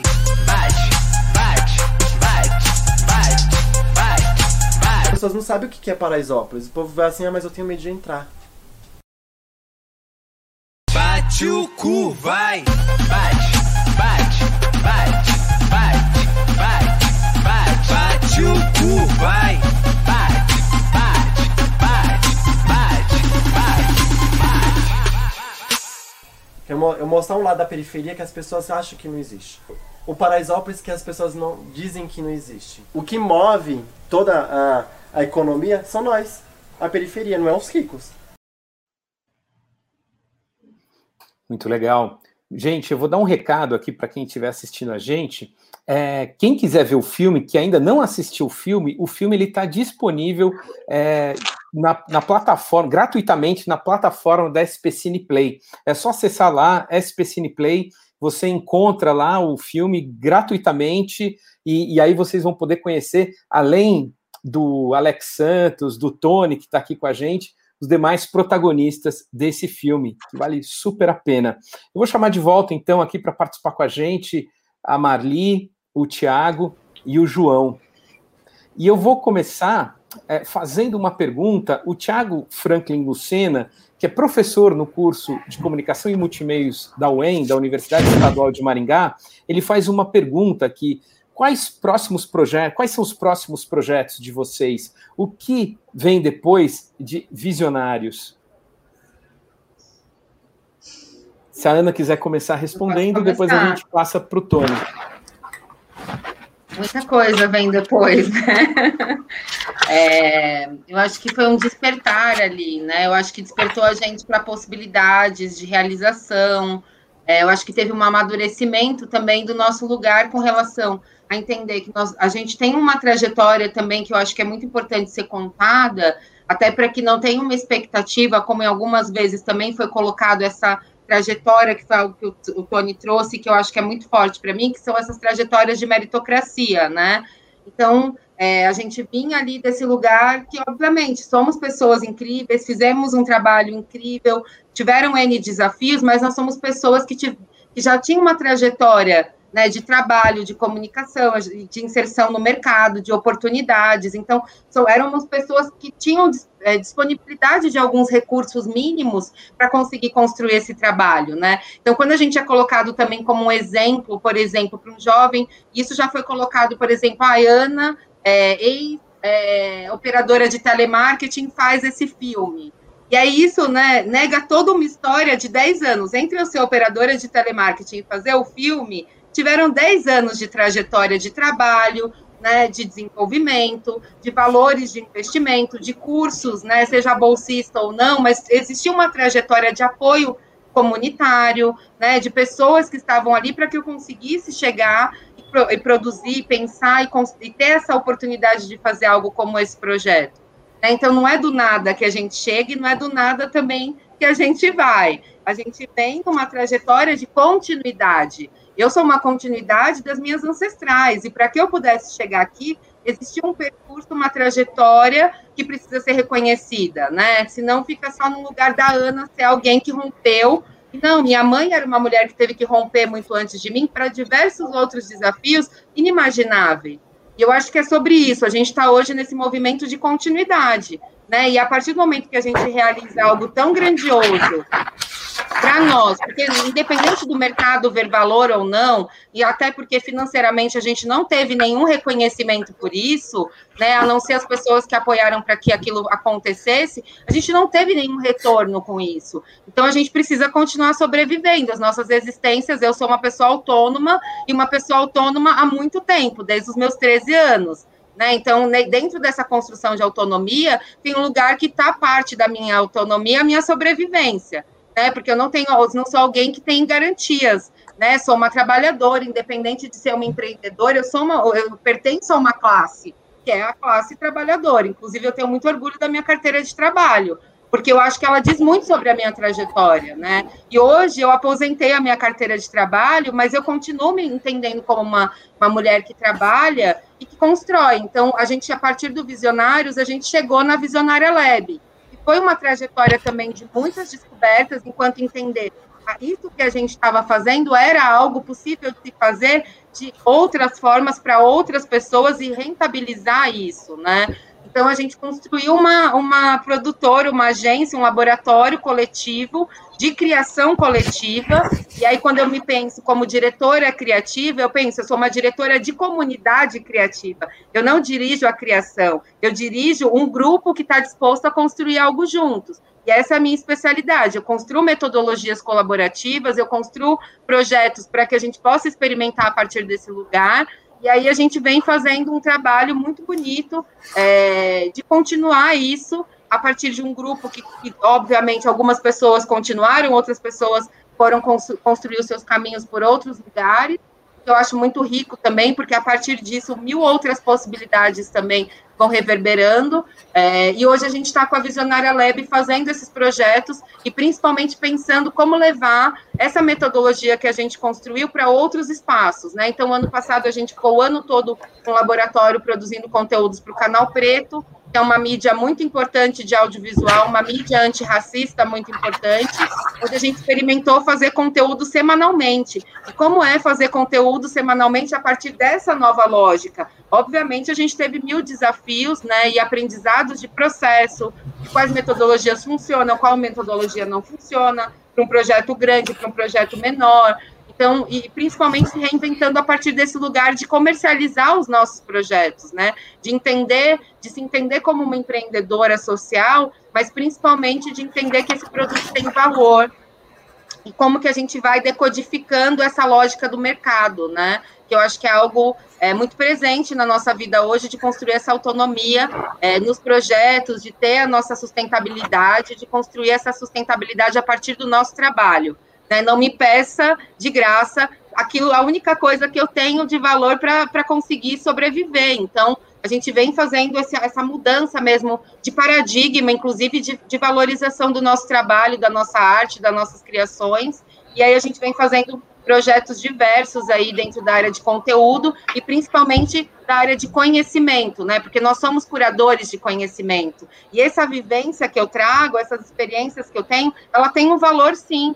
Né? Então, se você precisa contextualizar um projeto e você quer uma opinião de uma mulher negra para validar esse projeto, essa opinião tem um preço. Né? Até porque a gente muitas vezes é utilizado enquanto narrativa para legitimar mil pessoas que esperam de nós um aval.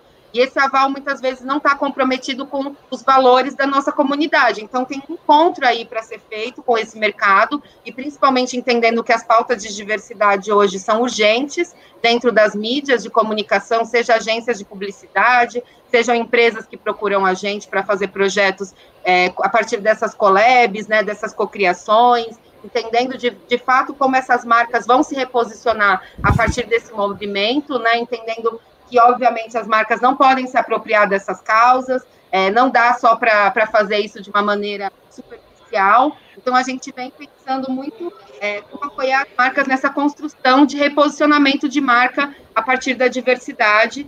Tem sido um trabalho muito legal também levar isso é, a partir de educação. A gente vem fazendo algumas alguns projetos mais voltados para laboratórios mesmo de experimentação dentro das empresas, é, entendendo que a inovação é somos nós, né? Se, nós, se a gente não está lá, não tem inovação. Então, a gente vem pautando muito que tudo isso que a gente fala não é para olhar, inclusive eu, gosto, eu não gosto de trabalhar quando o projeto é pautado numa área de diversidade, porque eu acho que isso não contribui. Eu gosto de trabalhar com projetos que estão na perspectiva de estratégia e negócios. Se, é, se, se essa ação né, de comunicação, se seja uma ação de desenvolvimento, ela é para pautar estratégia de negócio, isso me interessa. Isso precisa estar relacionado com outras áreas estratégicas. Senão fica só ali uma ação para o mês da mulher, e eu acho que a gente tem potência para, de fato, ocupar outros espaços de poder. Né? Então, acho que a gente vem fazendo esse movimento hoje dentro do mercado, que é o que nos restou, porque não dá para viver de edital, não dá para viver como coletivo, a gente precisou se estruturar enquanto negócio, e aí enfrentar esse universo de um sistema inteiro, que mal eu consigo abrir uma conta jurídica, já começa toda uma nova trajetória de aprendizagem também e de compartilhar esse aprendizado com essa comunidade que, de redes de pessoas que a gente vai também, é, enfim, se relacionando ao longo dessa trajetória. Conheçam a Visionária Lab, conheçam os nossos projetos, tem bastante, a gente ainda está bem desatualizado nas nossas, na nossa comunicação, né? Porque, óbvio, a gente faz para os outros, quando chega na nossa vez, falta tempo, falta tudo, mas tem bastante coisa já por lá que dá para vocês irem sacando um pouquinho do nosso trabalho. Ana, qual que é o link da Visionária Lab? Tem, a gente tem um arroba no Instagram, a Visionária Lab, é, e a gente tem também um Vimeo, que é o vimeo.com barra a Visionária. Legal. Passo a palavra então para o Tony. Quais são os seus projetos, Tony? Muito bem, professor Tiago, obrigado pela pergunta. É, primeiro dizer que saiu o número, né, de pessoas que a gente perdeu nas últimas 24 horas, 3.668 pessoas. Desse, muitas dessas pessoas, se não a totalidade, poderiam facilmente estar no filme que a Ana é, produziu lindamente junto com todo o time, Monique eu quero dizer isso para dizer que é sobre isso o filme. É sobre isso o filme, entende? Então, respondendo a tua pergunta, Thiago, é, eu acho que o primeiro grande plano que a gente precisa ter, não só individual, mas coletivamente, é conseguir chegar vivo e vivas do outro lado dessa história. Eu acho que essa é a primeira grande questão, o primeiro grande ponto para mim. É, mais pessoalmente, é, eu acho que tem duas coisas para as quais eu tenho me dedicado mais hoje. Uma, tentar descobrir como é que essas construções que eu venho participando é, podem me ajudar de alguma maneira a me dedicar a trabalhar por o desenvolvimento desse campo, como a gente fala, ou seja, o campo da comunicação periférica e favelada, né? Então, um exemplo disso é nesse, não sei se isso está no radar, mas nesse momento de pandemia, boa parte de nós é, não vive exclusivamente da, vem, da venda do produto de comunicação. A gente faz um milhão de coisas que às vezes as pessoas romantizam, mas no meu, no meu Instagram só tá lá, precariado, né? Então a gente tem que fazer um milhão de outras coisas para conseguir ter tempo é, de, de, de, conseguir, enfim, fazer tudo isso. Por que, que eu estou dizendo isso? Porque a gente precisa é, pensar esse desenvolvimento do campo, porque eu acho que a gente está no momento em que tem muitos meios de comunicação, muitos veículos nascendo, e quando começou toda essa pandemia, muitos e muitas de nós, por exemplo, ficou sem uma fonte de renda muito importante, que são as oficinas. A gente dá oficina para conseguir viver, e não tem, né? Não tem oficina. Então nós construímos coletivamente, coletivamente, Aline, Mariana, Evelyn, Thaís Siqueira, nós construímos coletivamente um projeto chamado Quebrada Comunica, que basicamente é o auxílio emergencial que até hoje não chegou para o Brasil inteiro, mas que chegou para a gente há nove meses atrás. O que, que a gente fez? Remunerou com bolsas produtores e produtoras de conteúdo para que a gente não parasse a nossa produção, né? Foi isso que a gente fez. E a gente atrelou isso a uma formação continuada, a uma intersecção entre coletivos, trocas entre nós. Eu estou contando isso para dizer que, tá vendo como as soluções estão sendo construídas? Elas foram construídas do ano passado né? É isso. Então, acho que uma coisa que, a qual eu quero dedicar e, e colocar as redes que eu tenho acesso e o que eu sei fazer é como é que a gente constrói, como é que a gente fortalece cada vez mais. A Ana está fazendo isso, Max está fazendo isso, a Aline está fazendo isso, Ronaldo Matos está fazendo, todas nós estamos fazendo isso, que é fortalecer o campo. E uma outra, esse campo de, de, comunicação comunitária e de periferias e favelas. Outra coisa é a transformação eu digo isso na minha bio, dos espaços, relações e discursos. Eu acho que sim, os meios de comunicação tradicional estão começando a entender que para falar com todo mundo precisa ter todo mundo falando. Não tem como, não tem como ser diferente disso. E acho que Visionária Lab, eu e mais outras dezenas de pessoas estão se colocando dispostas e disponíveis a construir isso, a co-construir isso, desde que não seja somente um bom discurso, desde que não seja somente um ótimo texto na internet, desde que isso seja verdadeiro. A Ana falou, quero participar de projetos que tenham a ver com estratégia e negócio. Acho que é isso. Então esse é um outro lugar para onde eu tenho tentado me dedicar também é se eu estiver aqui, eu consigo mudar a chavinha para que estruturalmente a gente transforme alguma coisa? Isso de novo tem a ver com o que o Thiago me perguntou agora há pouco, que é sobre as, os meios de produção. Então, assim, meios de produção barra estrutura. Não, queremos mexer nas estruturas, queremos mexer nas estruturas mesmo, porque não é possível que em 2021 a gente não tenha, por exemplo, a gente tenha pouquíssimas colunistas trans nos principais veículos de comunicação do país, por exemplo. Como assim, né? Então, eu acho que não tem projetos muito específicos individualmente, porque realmente estou como o restante do Brasil. Mal consigo pensar na próxima segunda-feira, mas eu acho que tem pistas sobre esses dois eixos: desenvolvimento do campo e também como é que essas práticas que nós estamos construindo influenciam de alguma maneira é, os, os, os, veículos tradicionais e os meios de comunicação tradicionais e as agências, etc. e tal, que estão verdadeiramente interessadas e comprometidas em se repensar, em se posicionar, porque dá tempo, ainda dá tempo, ainda. Muito legal, Tony. Muito bacana. A Marli, ela tinha uma pergunta lá atrás que acabou não dando tempo de fazer. Vou passar a palavra para ela. Pior é que eu acho que eu não lembro mais qual era, porque, mas eu tenho umas coisas para perguntar agora, e vai em, em, função do que o Tony falou e a Ana nesse último momento, que é essa discussão da hegemonia, né? A gente está falando de um processo que é contra-hegemônico, né? Mais do que contra, eu acho, Tony, é, as mídias tradicionais, né? Porque a tradição é um conceito que é apropriado por esses universos hegemônicos e e acaba perdendo o, o, que realmente significa, porque a tradição é, é atualização do passado, né? E atualização e ressignificação, por isso se mantém vivo, por isso é tradicional, não é alguma coisa que morreu. Né? Ah, porque da cultura tradicional morreu? Não, não morreu. Se é tradicional, existe ainda e está se renovando o tempo inteiro. Só que esses meios, eles se apropriam disso, mas na real eles são hegemônicos, né? E, e, e aí eu fico pensando que o processo é um processo de disputa mesmo, né? Porque é, não dá para não estar nele, por isso você escreve para o UOL, né?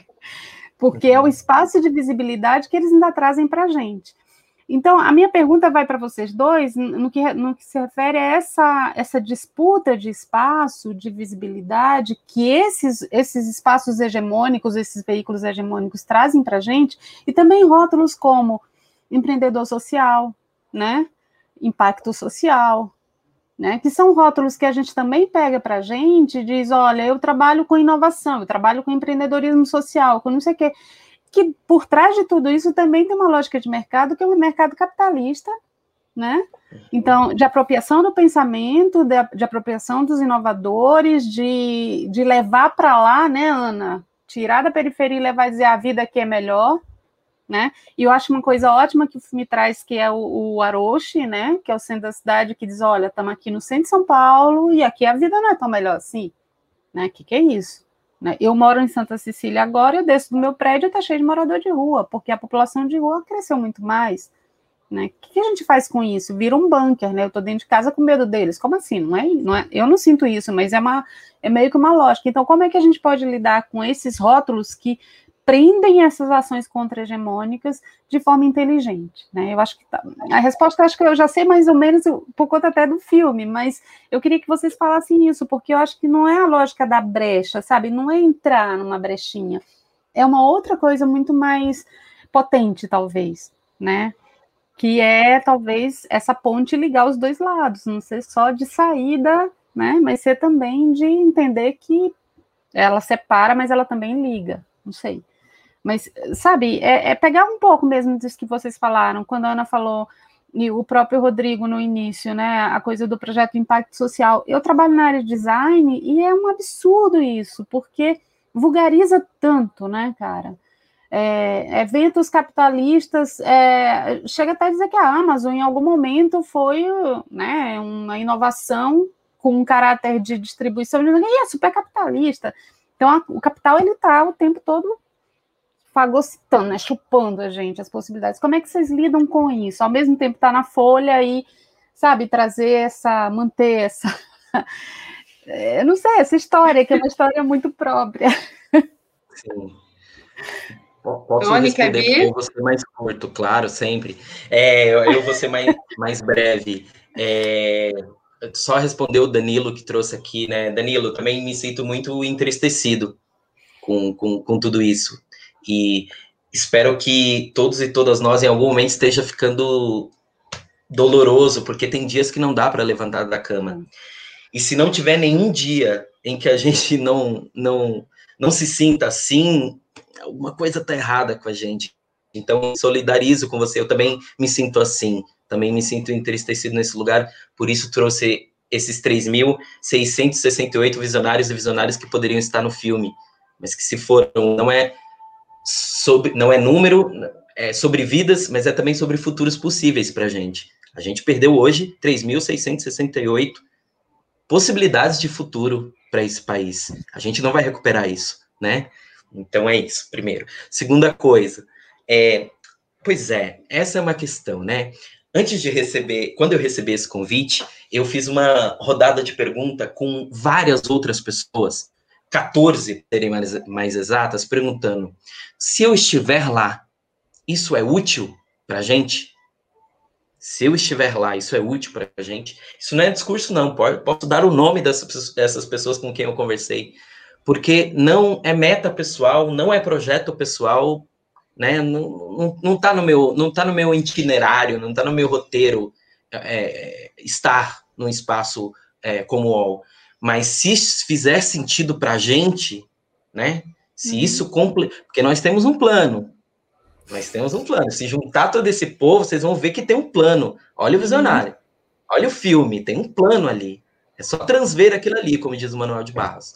Então, esse foi o primeiro movimento, constituir, checar se faria algum sentido, né?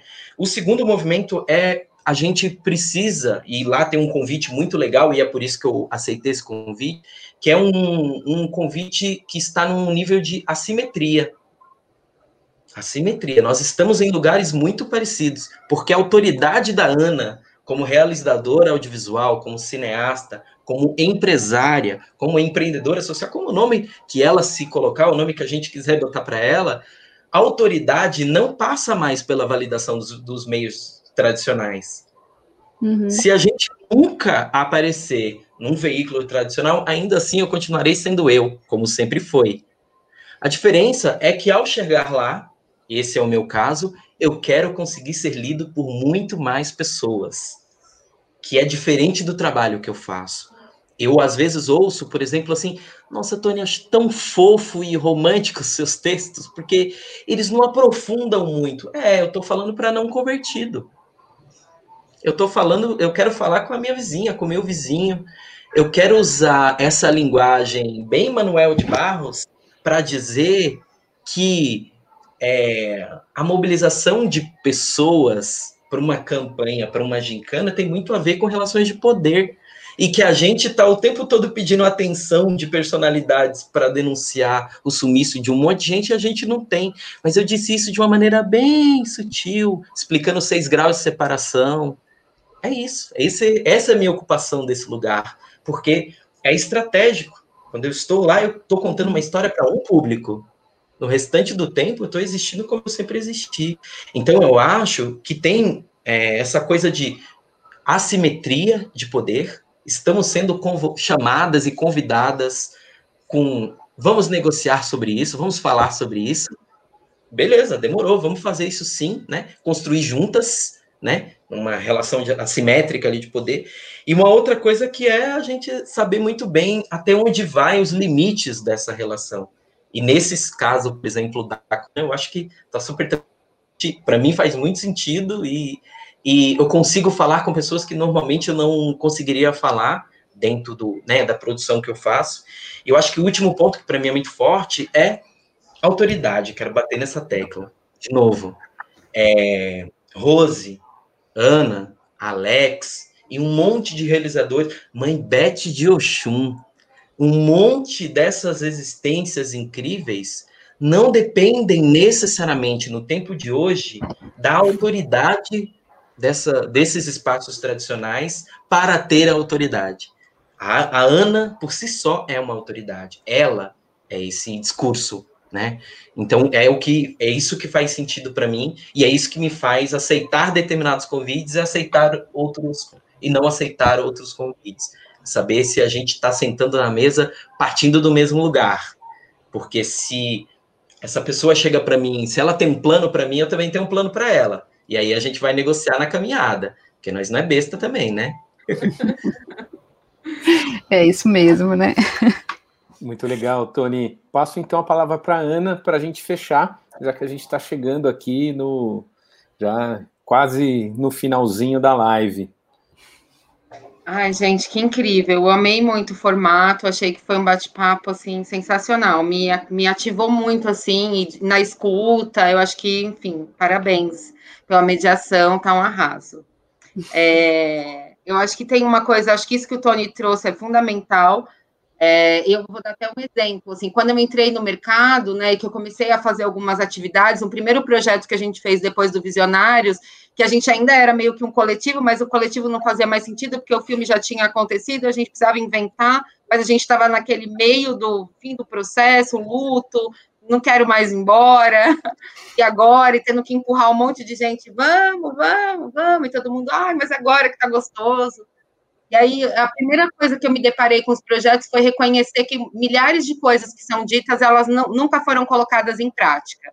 E aí eu vou dar um exemplo básico, que é cocriação, por exemplo. Uhum todo mundo fala de cocriação nas, nas agências e design é. thinking. Eu sou uma pessoa que, que venho de muitas metodologias, então eu tenho a sorte de conhecer as metodologias e ter acreditado nas metodologias de fato, investigado, investido tempo em praticar essas metodologias.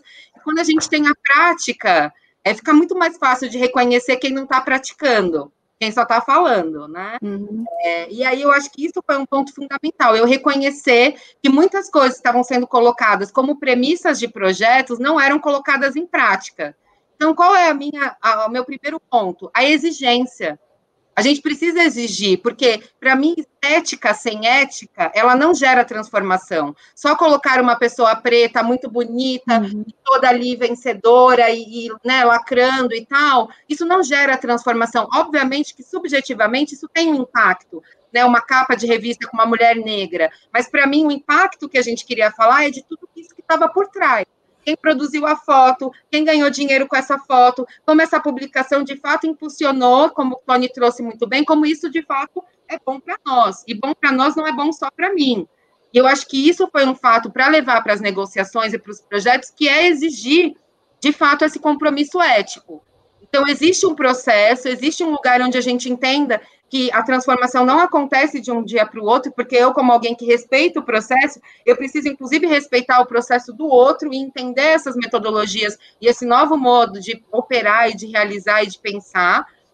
Então, a gente tem, sim, diálogos constantes com os nossos parceiros, mas tem uma premissa aí que é, de fato, existe um compromisso e um interesse real em fazer isso, porque a gente vai fazer.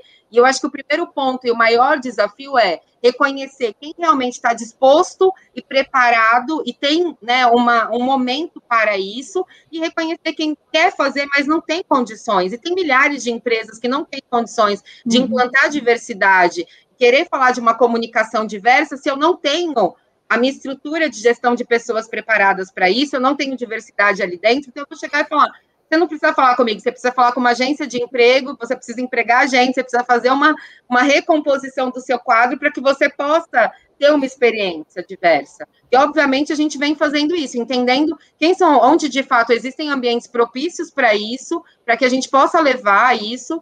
É, e, obviamente, isso diminui muito a quantidade de projetos que a gente vai fazer, isso vai encarecer o nosso preço, porque se eu vou ter só dois clientes né, no, ao longo de um ano, por exemplo, eu vou precisar fazer com que esse, esse cliente pague por toda a minha estrutura de um ano. Então, isso são algumas lógicas que é, eu não tenho como estar tá fora desse setor, mas eu tenho como, eu não acredito num hackear sem compreender. Você uhum. não hackeia aquilo que você não conhece, você é hackeado quando você vai de peito aberto, sem, sem de fato ter informação, e que eu acho que é algo muito fundamental. A gente precisa primeiro ter 99% entender o problema e 1% gastar tempo de fato solucionando. E eu acho que as empresas me procuram, elas não querem solucionar problemas, elas querem ganhar mais dinheiro. E isso é uma verdade. O que eu preciso fazer ali é fazer com que, enquanto eles estão ganhando dinheiro, eu vou ali levar alguma maneira de remexer, remexer nessa estrutura sem que eles, per sem que eles percam tanto. Mas a uhum. gente ganhe. Porque sem a gente lá, a gente não está ganhando também. Então, não tem muito, muito como. Eu adoraria estar ali? Não, eu adoraria estar fazendo projetos com a minha comunidade, investigando, trabalhando memória, trabalhando outros projetos. Mas a realidade que eu vivo é essa que está todo mundo, que é nós precisamos. É, eu estou num país que não me quer viva. Ponto. Então, tudo que eu fizer a partir disso são estratégias de sobrevivência. Né? Então, eu, eu ainda estou sobrevivendo, eu ainda estou construindo estratégias de sobrevivência. E, obviamente, sempre qual é o plano? Começar a construir estratégias de bem viver. Uhum. Então, no meio da sobrevivência, eu vou trazendo esse bem viver para próximo. Então, não tem como eu construir uma empresa que não parte do pressuposto de cooperativismo. Uma vez que todo mundo produz, todo mundo precisa ganhar por aquilo que produz. Então, o que eu faço, com os, o que o cliente faz daqui para fora não é problema meu, mas o que eu faço dentro da minha empresa, isso me desrespeita. Então, as minhas práticas precisam ser revistas, precisam ser é, pensadas, porque esse é o meu compromisso.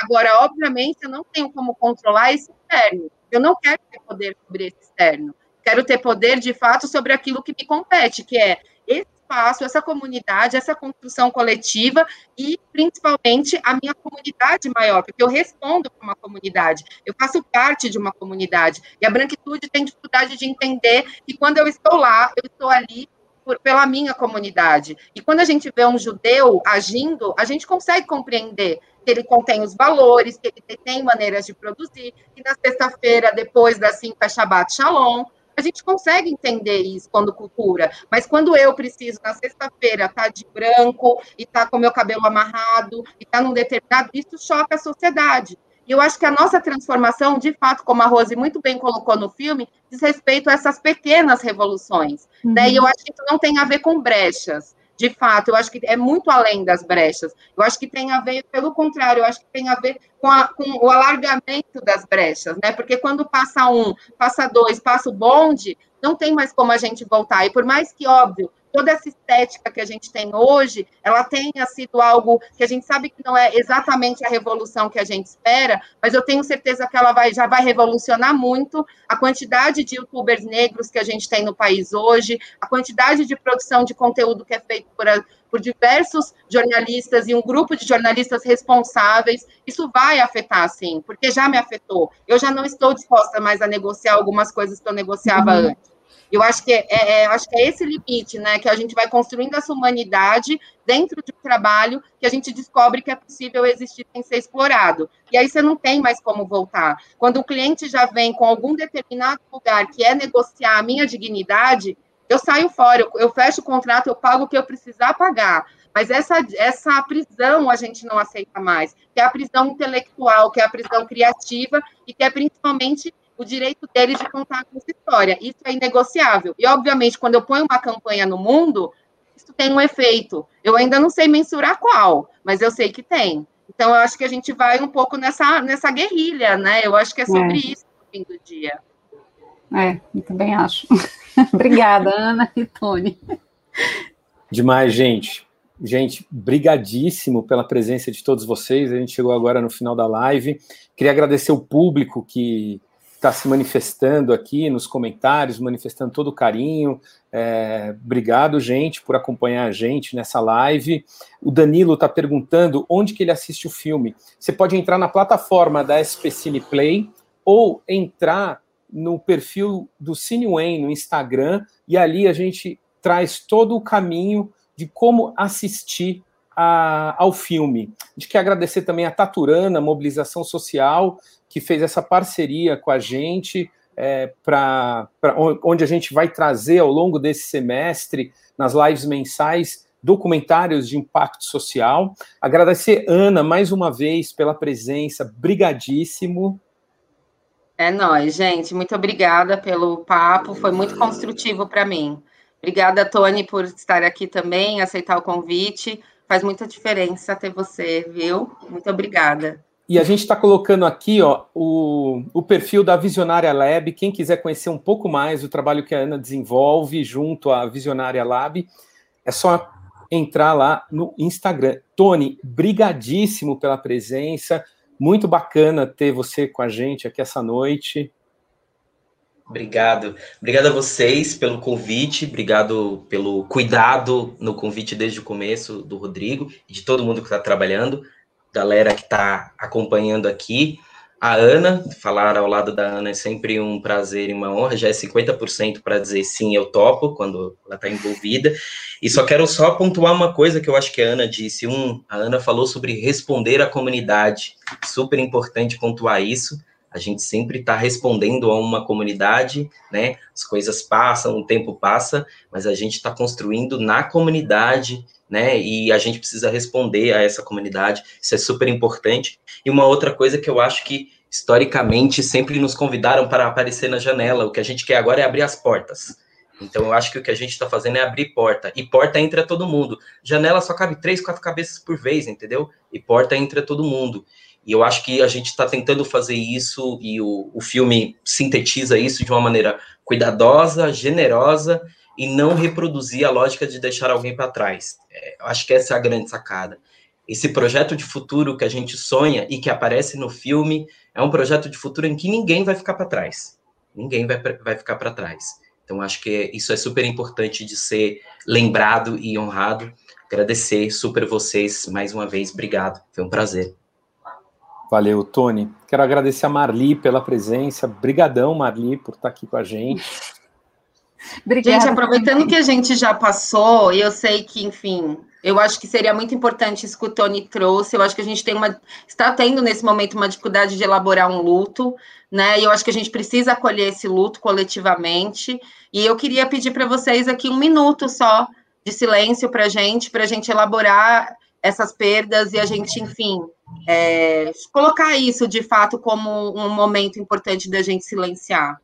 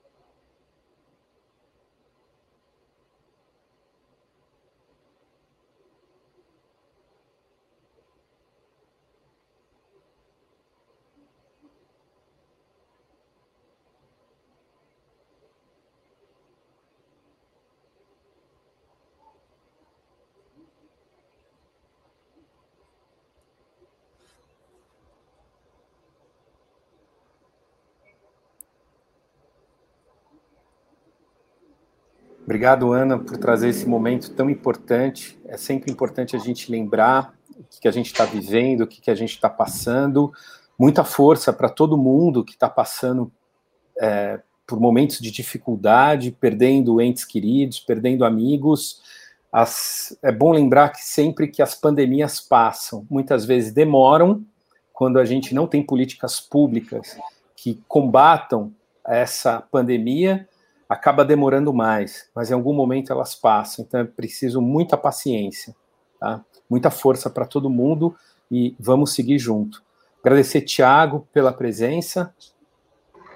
Obrigado, gente. Foi um prazer aqui participar, conversar com todos vocês. Anne e Tony, parabéns pelo trabalho. Foi um prazer. Agradecer João, que está aqui com a gente também. Brigadão, João. Eu que agradeço, agradeço o convite, agradeço a presença de todos vocês, a Anne o Tony. Agradeço as falas, o silêncio, foi tudo muito, muito forte mesmo. Agradecer o Matheus Hernandes, que está aqui com a gente nos bastidores, fazendo a transmissão. Matheus, grande parceiro de Cineway, brigadão, mais uma vez juntos. Eu que agradeço aí mais uma live e vocês estão acompanhando a gente. Tem mais algumas ainda para marcadas para o semestre. Vai ser legal. Legal. Agradecer também os alunos participantes da organização do CineWen, que faz com que isso aconteça. A Camila Lozek, o Hassan Ismail, a Lola Moura e o Pedro Dantas. É, então, quem quiser acompanhar aí as, a programação da gente, as próximas lives, é só acompanhar a gente no Instagram. Mês que vem tem mais. Bom, se cuidem, pessoal. Fiquem em casa e força. A gente vai sair dessa. Beijos. Até a próxima. Valeu, gente. Tchau.